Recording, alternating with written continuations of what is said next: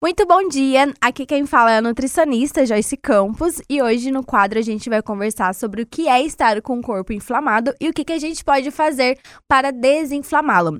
Essa foi uma pergunta que eu recebi lá na caixinha de perguntas do meu Instagram de uma seguidora e eu gostei tanto dela que eu resolvi trazer para cá para conversar um pouquinho mais com vocês, já que esse conteúdo ele é um pouco mais amplo. A inflamação nada mais é do que uma resposta de proteção para o nosso organismo, ou seja, ela é importante para danos causadores do nosso corpo. Uma queimadura, um trauma cirúrgico, sabe quando a gente bate ou aperta o dedo na quina do sofá ou fecha a porta do carro? Então acaba de acontecer ali uma inflamação. Então isso acaba sendo uma proteção para o corpo.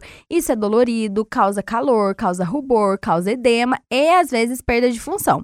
Então, por mais que isso seja doloroso, ela acaba sendo boa porque é uma forma do seu corpo te proteger. Essa seria a inflamação aguda, ou seja, ela tem um período para acabar. A inflamação que eu tanto falo aqui é a inflamação crônica, que persiste. Então, tudo que é com it, que termina com it, gastrite, sinusite, bronquite, rinite, periodontite, artrite. Então, tudo que tiver esses ites no final é um processo inflamatório. E se você tem alguma dessas doenças crônicas, provavelmente você está inflamado.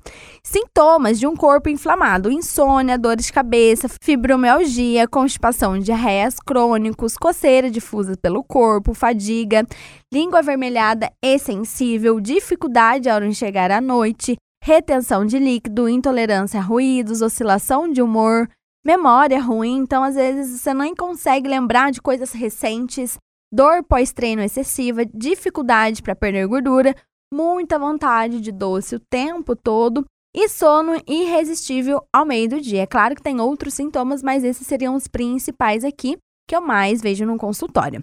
Joyce, mas como que acontece essa tal de inflamação? O que, que eu posso estar tá fazendo de errado? Eu não quero ela dentro de mim.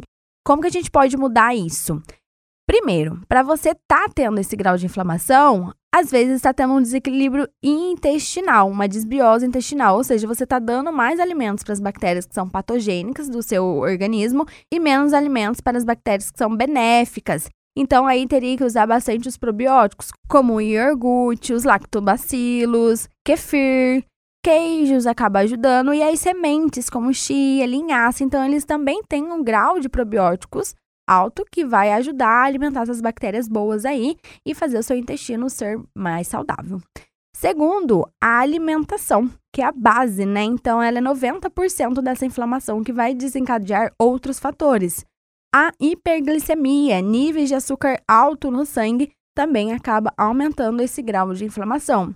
Privação de sono, xenobióticos, que seriam os aditivos de plástico, os aditivos alimentares, o álcool, cigarro, óleo mineral, conservantes, espessantes, formol, alumínio. Então, todos esses acabam se encaixando no grau de inflamação. Parasitose se desenvolve a partir da presença de um volume anormal de parasitas intestinais. Então, muitas vezes a gente esquece de lavar bem os alimentos, fica coçando o olho com a mão suja, coloca a mão na boca. Então, o ideal é seria se livrar desses parasitas. Tem alguns medicamentos que podem ser usados hoje em dia, mas para evitar isso é ficar evitando também de colocar a mão suja na boca e lavar super bem os alimentos antes do consumo alergias e má digestão. E por último, aqui o grau mais forte de inflamação é a obesidade, e isso eu presencio muito todos os dias no consultório, na avaliação física, por exemplo, quando eu vou medir a dobra de gordura e a pessoa fala que está doendo, é porque essa gordura está causando uma inflamação e está liberando citocinas que são inflamatórias. Então, se você aperta a gordurinha e ela dói um pouquinho, é porque aí está ocorrendo um nível de inflamação. Todos esses acima são gatilhos para inflamar. Então, para fazer a desinflamação, não é apenas fazendo um shot ou tomar um chá.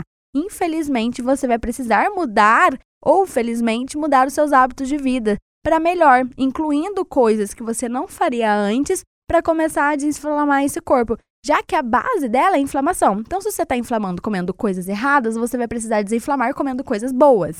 E a mesma coisa para a privação de sono. Então, ah, eu tô dormindo muito pouco, tentar dormir um pouquinho mais. Nossa, eu tô sedentário, então eu vou fazer uma atividade física. Esses fatores vão te ajudar a desinflamar o seu corpo.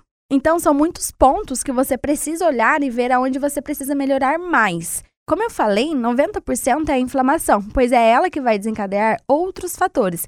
Então, coma melhor, coma mais alimentos naturais e menos processados, evite o máximo de bebidas alcoólicas e cigarros, pratique atividade física, a musculação, principalmente, pois ela induz a produção de uma citocina que controla essa resposta inflamatória, inibindo a inflamação excessiva. Se hidrate bastante, evite dormir muito tarde. Suplementação como ômega 3, cúrcuma, magnésio, aliado a uma boa alimentação, porque eles também vão precisar ser absorvidos, também podem te ajudar.